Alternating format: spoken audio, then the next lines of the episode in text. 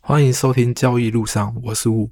这礼拜有一件很有感触的事情，就是有让我思考的事情，就是其实前几天带小朋友去公园玩沙，然后他这次他是第一次自己说他不要带玩具去公园，我想说，嗯，好啊，不错啊，带带看。然后去公园，然后他一样就是沿路先玩一下踊跃的设施，以后最后去去沙坑。但我的小朋友不知道是不是。之前有在沙坑被人家抢玩具，他其实有时候在人不多的时候，他其实不太想要进沙坑玩，他想要等到没人。我说公园这地方就是大家一起玩的，就是慢慢调试，可能他要等一下才会进去。可是我就是看之后慢慢开导。但是因为这次没有带玩具，他进沙坑之后，他就在那里摸摸沙子，摸摸东西。以后我就哎、看到底下有一只枯树枝啊，我就跟他拿树枝在那玩挖宝的游戏，挖一挖以后。他又开始说他，种花啊，种树有的没有，就把树枝啊、树叶啊，帮他插在沙堆上面。后来他玩的很开心，他说他浇水啊，他的浇水就是拿沙子在撒在上面啊，或者拿一个棍子在上面假装浇水。我发突然发现，好像开心变得很简单。就是有时候我们之前是不是想太多，就想说，哎，我多买一点玩具给他，看他会不会开心一点，或多买一些什么东西给他。但其实到时候你发现，其实小孩要的很简单，就是家人的陪伴和就是我们陪在他旁边，他就很开心。再简单的东西，他都玩得很开心。然后玩到一半以后，我发现，我就说，哎，一楠，你看一下附近，然后他看一下附近，然后我就说，大部分人现在有一半的人都在玩那个数字啊、树叶啊。其实小孩子要的真的很简单，就是你在陪伴而已。所以我基本上跟小孩子出去都不会用手机。但你会发现，很多人出去的时候会在用手机。最主要的原因是因为现在我在陪小孩，都是我一个人陪小孩，当然要专心的陪他。打玩手机，他小孩发生什么事，我没有办法及时顾虑到，而且。因为沙坑是比较多人的，有时候你小朋友可能动作会比较大，我都会试着跟他讲，你玩的时候要注意周围啊，如果不小心碰到别人，其实不好的，就是这样子。这其实就是我这礼拜感触比较大的。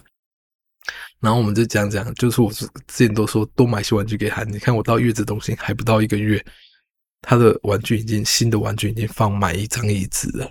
到后来我就真的觉得多陪伴真的是比较重要的。好了，这聊聊，我们现在就来聊聊交易上的事情。交易上的事情其实跟我今天讲那个，其实有时候就是我们想太多，真的是一件不是很好的事情。像我一开始交易的时候，会把交易想得很复杂，交易是不是要观察很多事情？交易的东西是不是一个很困难的东西？所以我们要花很多时间去了解它。像老吴一开始交易就一个一幕、两个一幕、三个一幕、四个一幕，好像最多。有到五个吧，就是有两两台平板啊、笔电啊、电脑荧幕这些有的没有。但是我看到资讯很多，可是看了资讯很多，又发现自己真的不会做交易，因为每个东西都干扰自己。一下我明明要做了二角色，可是另外一个资讯又干扰了我。到最后发发现，嗯，其实交易真是越简单越好，因为当简单以后，你就会发现操作很简单。我们打个比方讲，有人就很单纯的用均线操作。他用均线操作可以做得很好，有个人就是他长期就是做多，不管怎样他就是做多。但是你可以知道这里有一个重点，就是他们的交易模式都是固定的，但是他们做这种操作以后，最重要的就是等待机会。像来我自己操作也都是在等待机会。你有听到这几个东西有一个最重要关键，等待机会。但因为我们常常做交易就忍不住这个，有人就说，你看。全世界的长期是多头，你只要看好未来趋势，五年、十年后趋势，你现在买着放下去，五年、十年后赚钱几率胜率一定很高。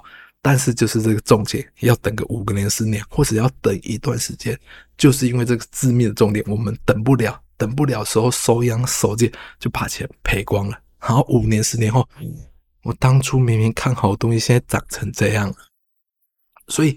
交易到最后，其实不是想太多，嗯、不能说想太多啦，应该讲说，交易越简单越好。看的东西就是，哎，我知道这个东西在什么状况下我可以进场，就这样子。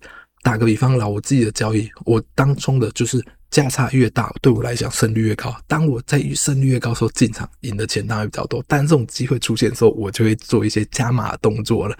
但这机会真的不常出现。就是看大家自己选择要的是什么。像我老吴自己，因为也到了一定的岁数了，稳定对我来说比较重要。不然以前大赚大赔好常出现在刚开始做交易的时候，可是钱留不住也没有用啊。这就是我今天想跟大家聊聊，希望大家会喜欢。喜欢我的记得帮我订阅、评论、留言。今天就聊到这里哦，谢谢大家，拜拜。